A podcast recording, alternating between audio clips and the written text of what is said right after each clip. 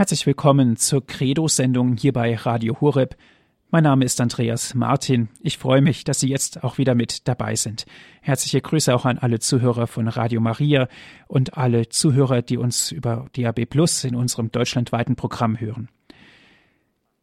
Heute hören Sie eine Katechese, die Professor Dr. Klaus Berger aus Heidelberg in der Kirche St. Peter in München gehalten hat. Das Thema dieser Katechese ist Glaube und Gnade. Ich wünsche Ihnen nun viel Freude mit dem Vortrag von Herrn Professor Dr. Klaus Berger.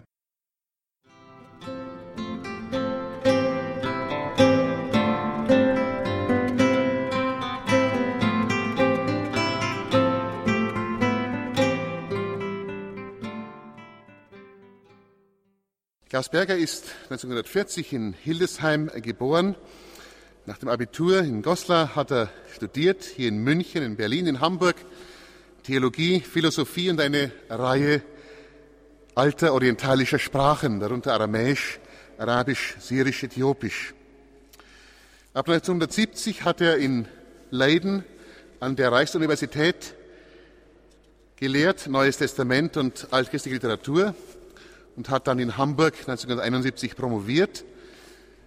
Im Jahr 1974 ist er Professor für neutestamentliche Theologie an der Evangelisch-Theologischen Fakultät der Universität Heidelberg geworden. Gasperger ist einer der produktivsten Theologen überhaupt.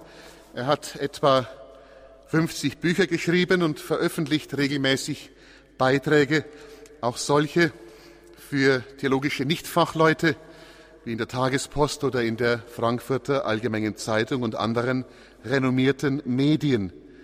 Außerdem, das dürfen wir jetzt wieder hier auch erleben, hält er viele Vorträge im gesamten deutschen Sprachraum. Bekannt ist, dass auch Papst Benedikt ihn als Exegeten sehr schätzt. Ich darf Gasperger jetzt bitten, dass er zu uns spricht über das Thema, das er uns angegeben hat, über den Glauben. Und Glauben in Verbindung mit einigen Zeugen, die dazu etwas zu sagen haben, Paulus und Konsorten, vor allem Augustinus, Bernhard und auch Martin Luther. Ich darf jetzt Professor Berger um sein Wort bitten, darum, dass er uns die Katechese hält und ihm schon jetzt ganz herzlich danken, dass er sich auch wieder den Strapazen der Reise hierher nach München unterzogen hat.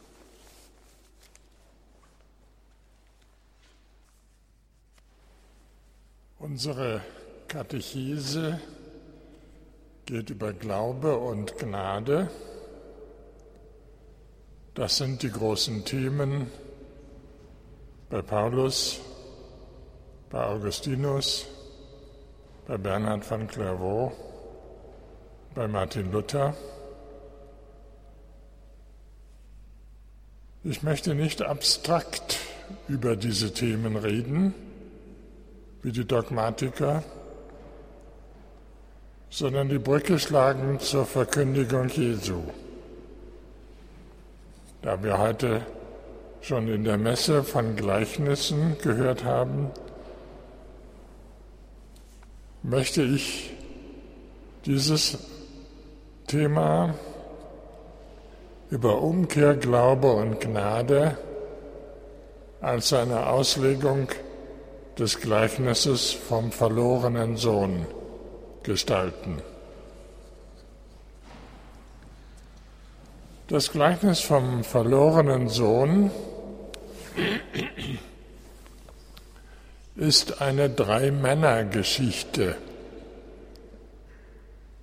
Der Vater, der missratene Sohn, der wohlgeratene Sohn, keine Mutter, keine Schwester. Und deshalb hat kein Ausleger je an die Mutter der beiden Brüder gedacht.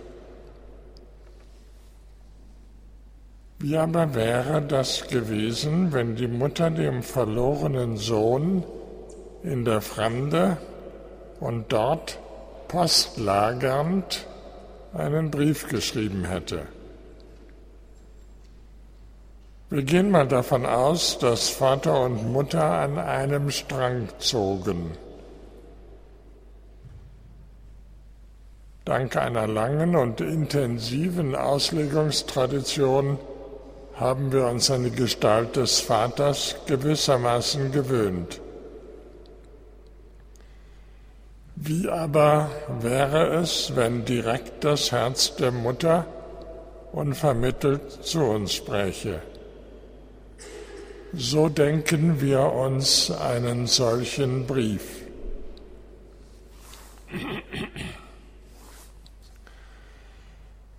Mein lieber Junge, mein über alles geliebtes Kind, dein Vater und ich hoffen, dass du lebst und dass es dir leidlich geht trotz Wirtschaftskrise.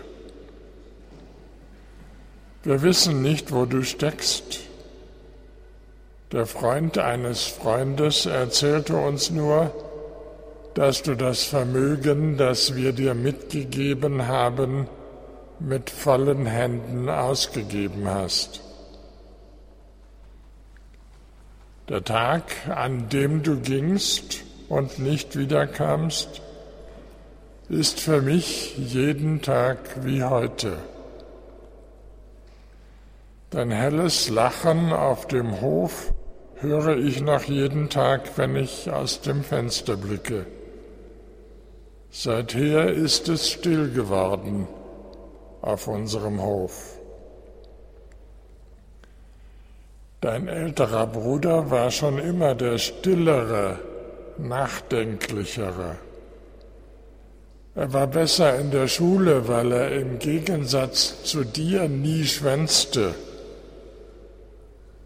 er war sorgfältig, treu und solide. Seine Arbeit als Kassierer an der Sparkasse tut er gerne und genau. Keine Revision hat ihm je etwas vorzuwerfen. Er ist ein bisschen wie dein Vater. Du warst und bist wohl heute noch ganz anders. Du warst lustig und verspielt, warst der Schwarm der Mädchen und hattest bald eine feste Freundin. In Sport und Malen hattest du die besten Zeugnisnoten. Während dein Bruder an Hermann Hesses Narziss erinnerte, warst du der Goldmund.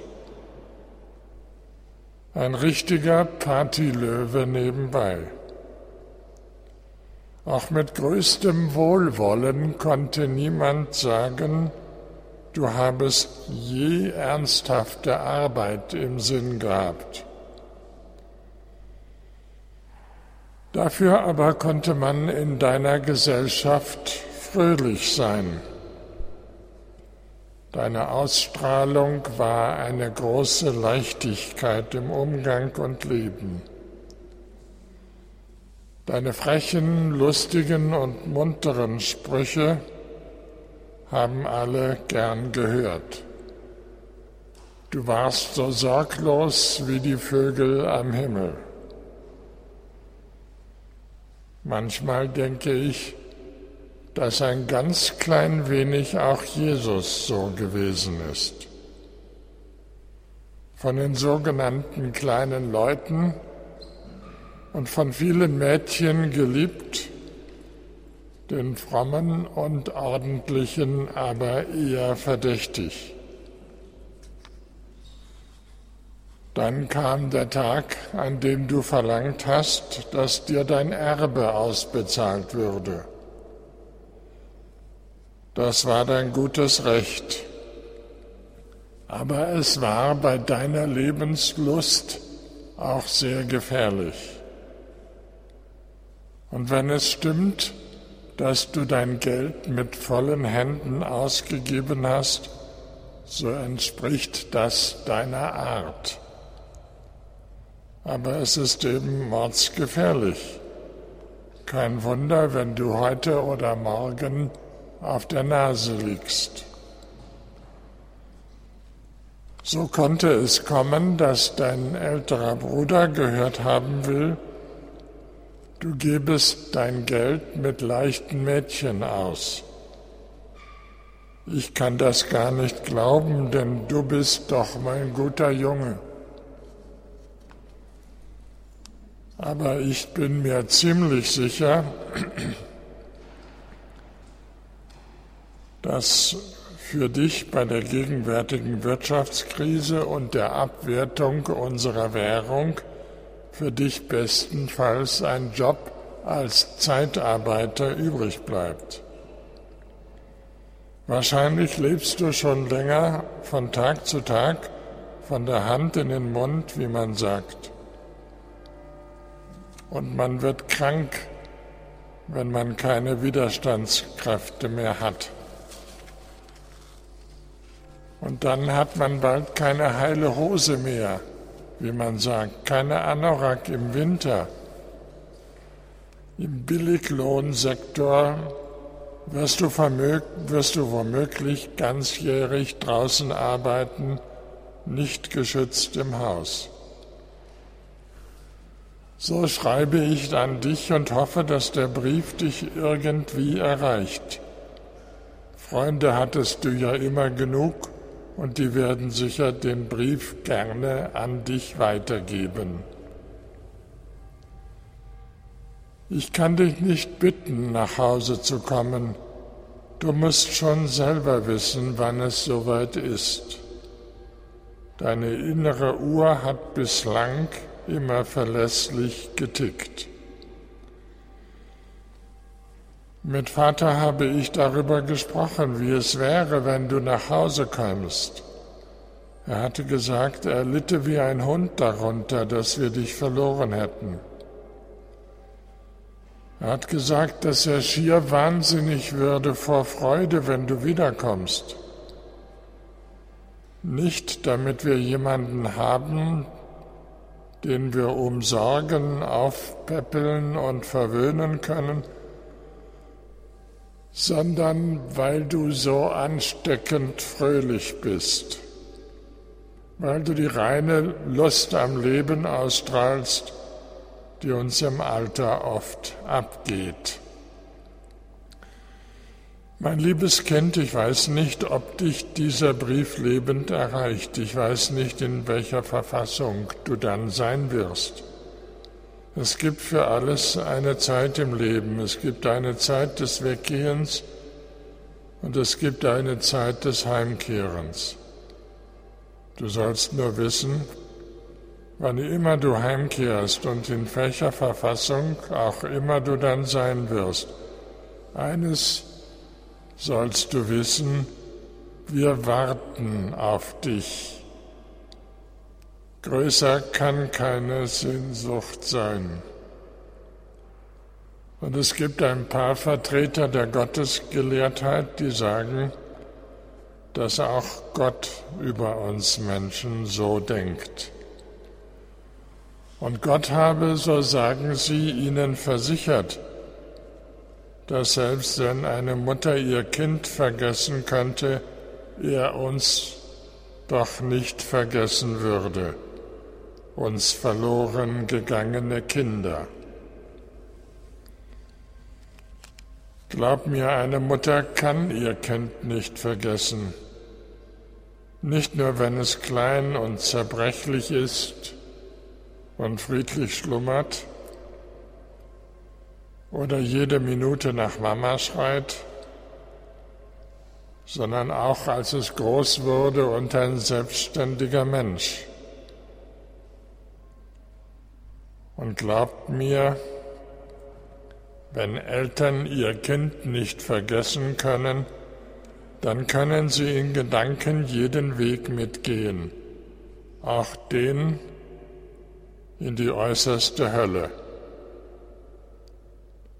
So ähnlich heißt es in einem Psalm, und wenn ich ans äußerste Ende des Meeres ginge, so wäre das dir nicht fremd. Im Psalm heißt es sogar, so wärest du dort. Das können Eltern nicht, aber sie können warten und sie können es sich vorstellen, wie dem Kind zumute ist, besonders in fremder, wenn es in fremder Gegend hungert und, und friert. An den Eltern kannst du viel über Gott lernen, über das Geheimnis allen Seins und umgekehrt an den Eltern viel über Gott. Deshalb heißt es von dem Kind, dass es verloren geht vor dem Himmel und vor den Eltern. Und dass der Verlust eines Kindes in der Fremde wie sein Tod ist. Und wenn es zurückfindet, dann ist das wie wenn ein Toter wieder lebendig wird.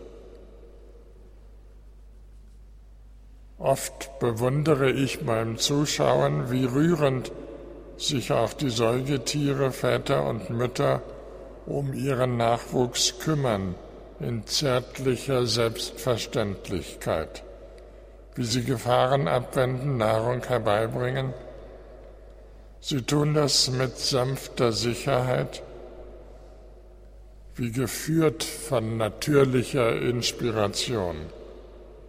Anschauungsunterricht für höheres Leben in der Umgebung des Menschen.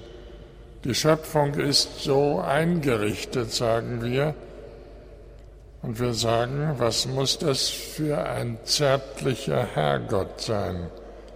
Der sich das Leben seiner Kreatur so ausgedacht hat, der die Sorge um das Miteinander seiner Kreaturen so sicher in Instinkten untergebracht hat.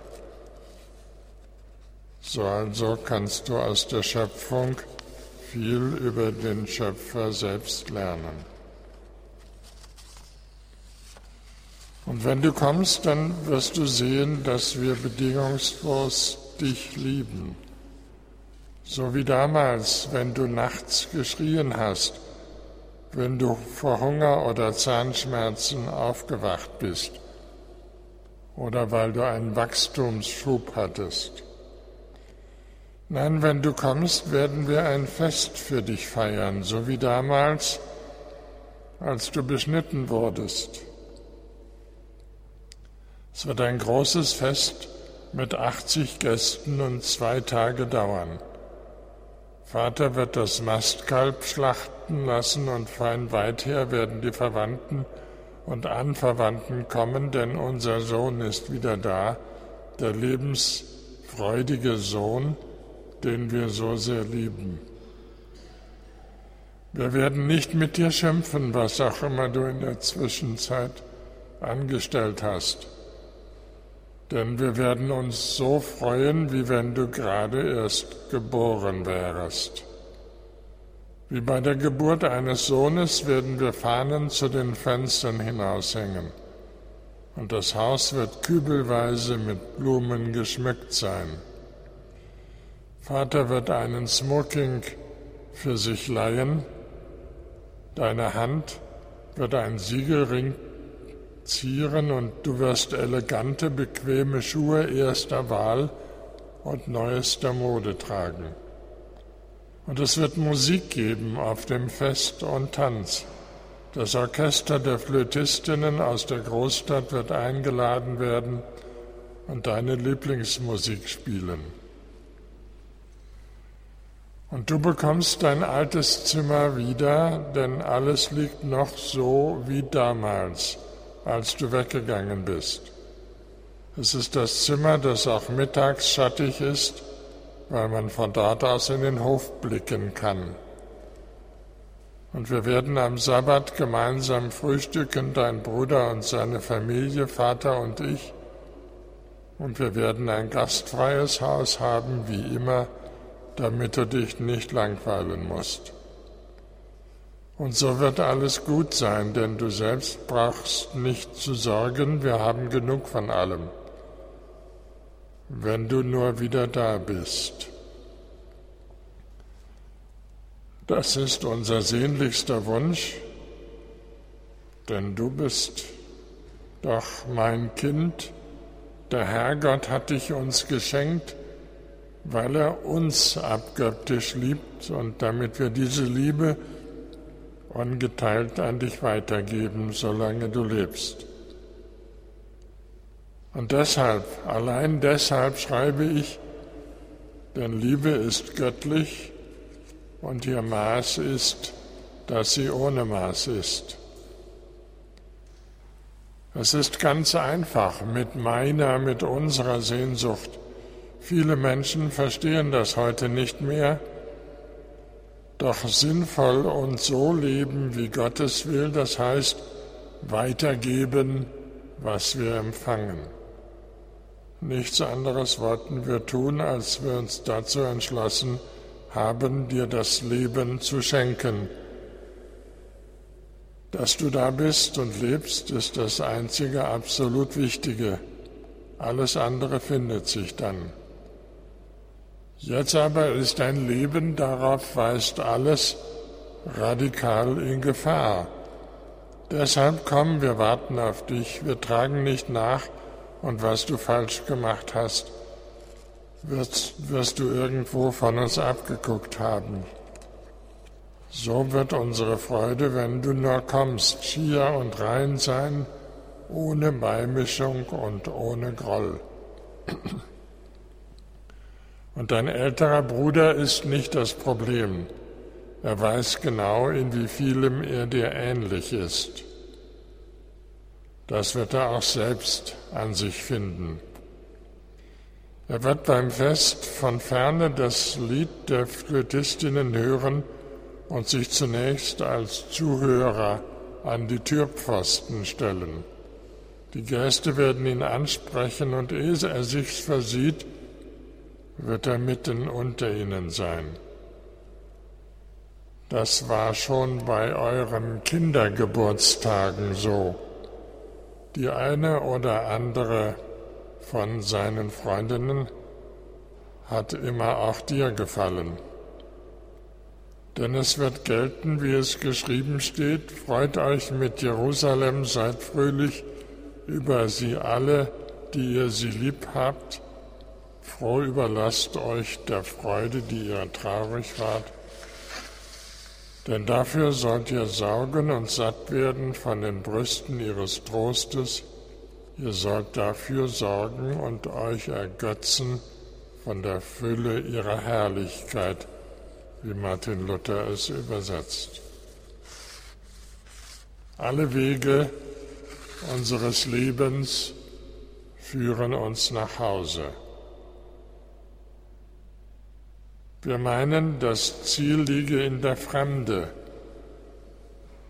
In Wahrheit ist das Ziel der Ursprung. Deshalb sagt Christus, wie auch Gott in der Offenbarung des Johannes, ich bin Alpha und Omega, Anfang und Ende. So bewegen wir uns auf den Anfang zu, der uns reich gemacht hat.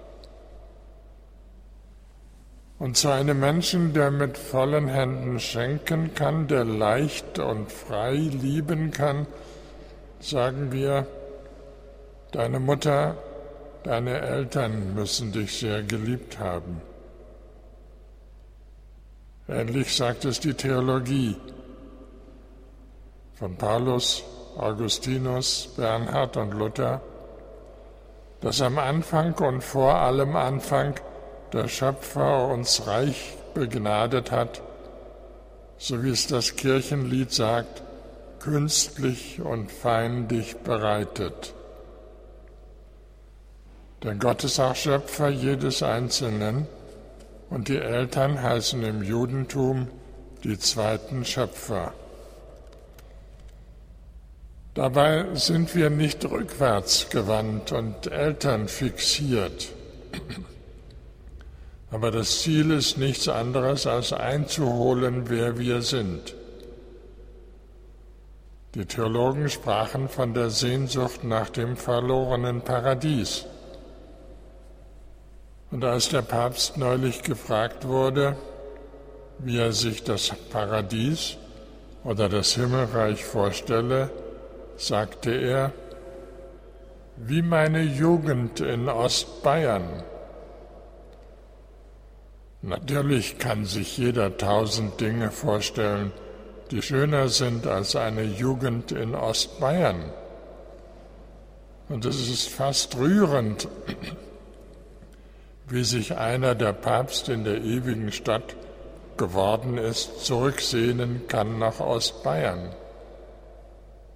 Aber alle Wege führen in die Heimat und Gott ist der Anfang und so auch das Ende für jeden Menschen auf seine Weise.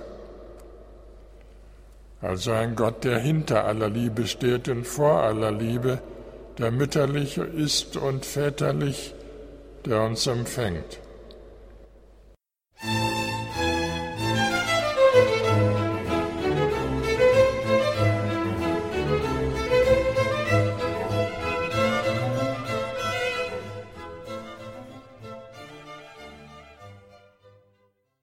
Sie hören die Credo-Sendung hier bei Radio Horeb.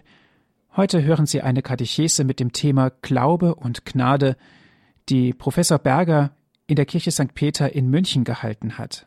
Auch die Wege Jesu führen an den Anfang zurück.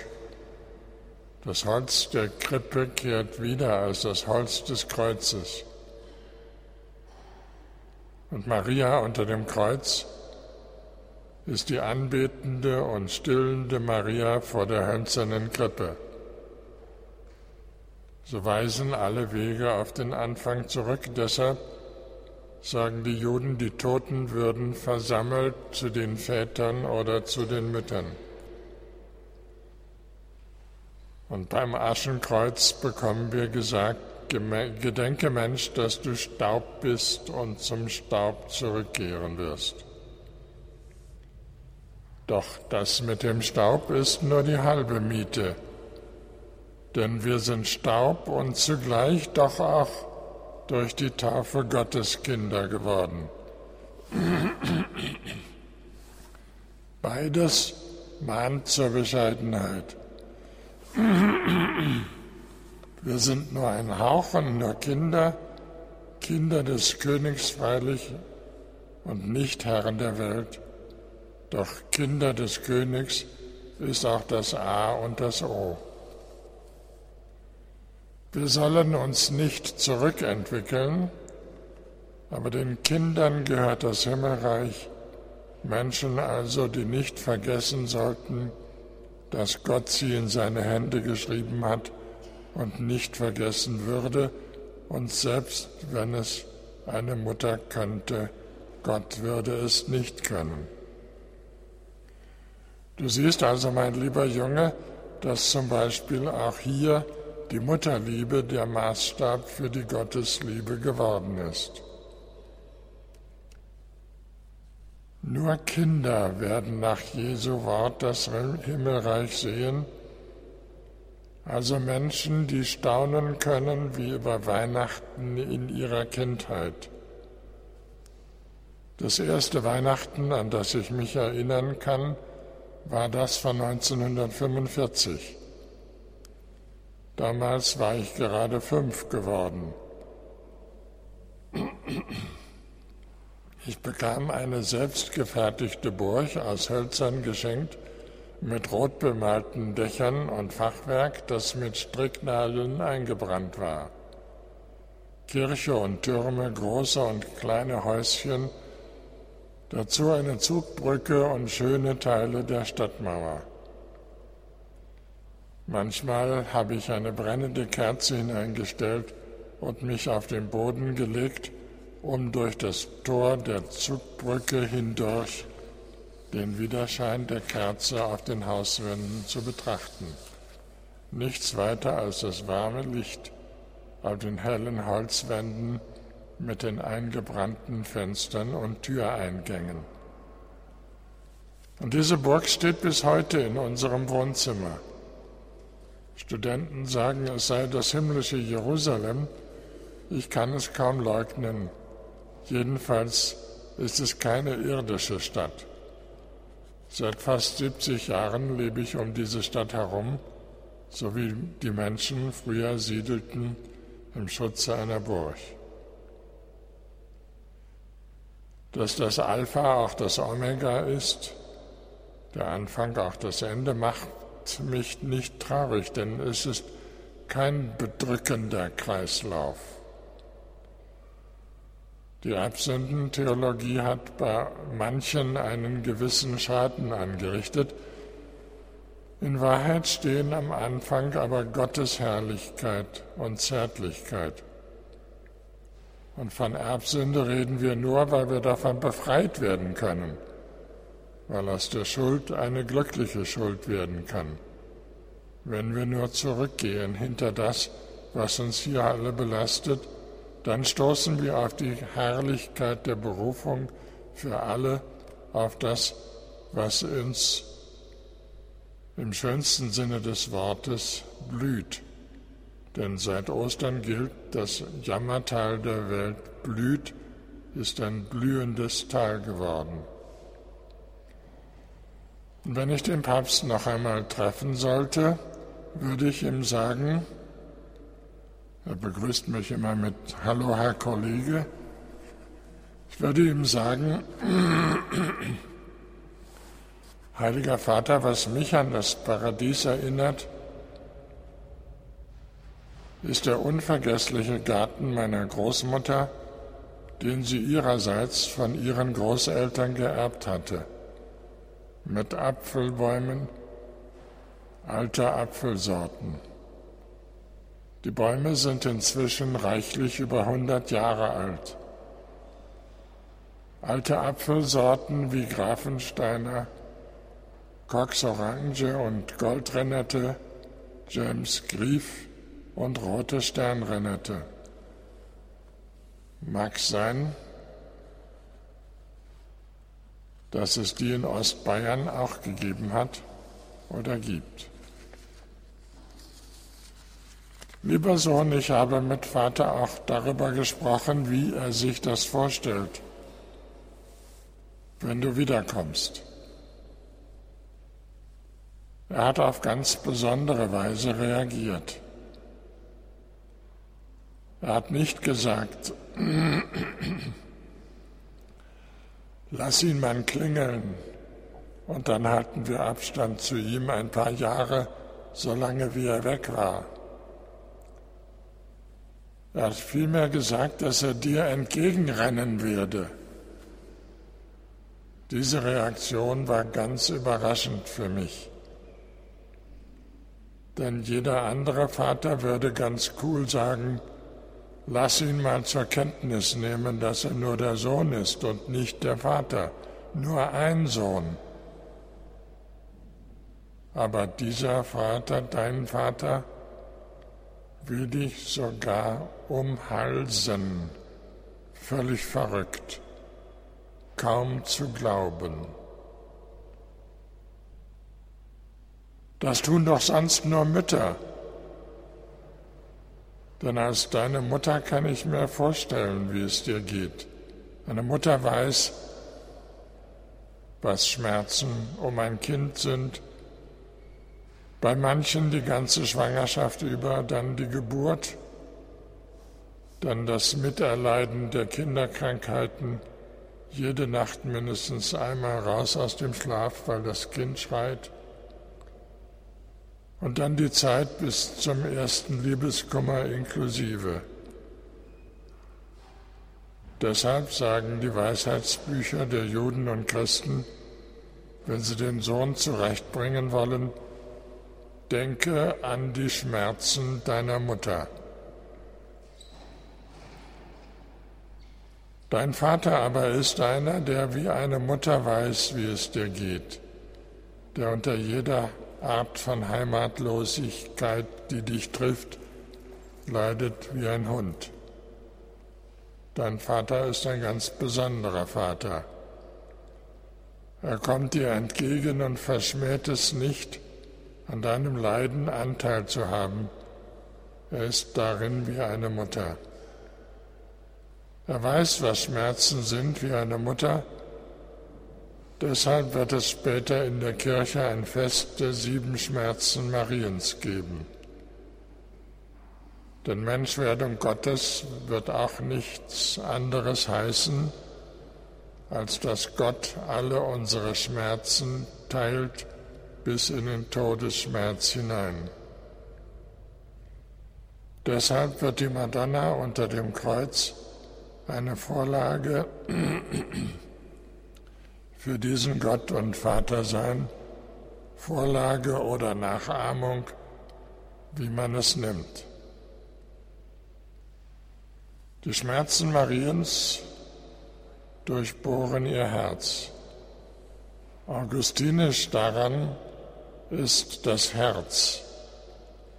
Und Glauben heißt umkehren nach Hause. Ich danke Ihnen.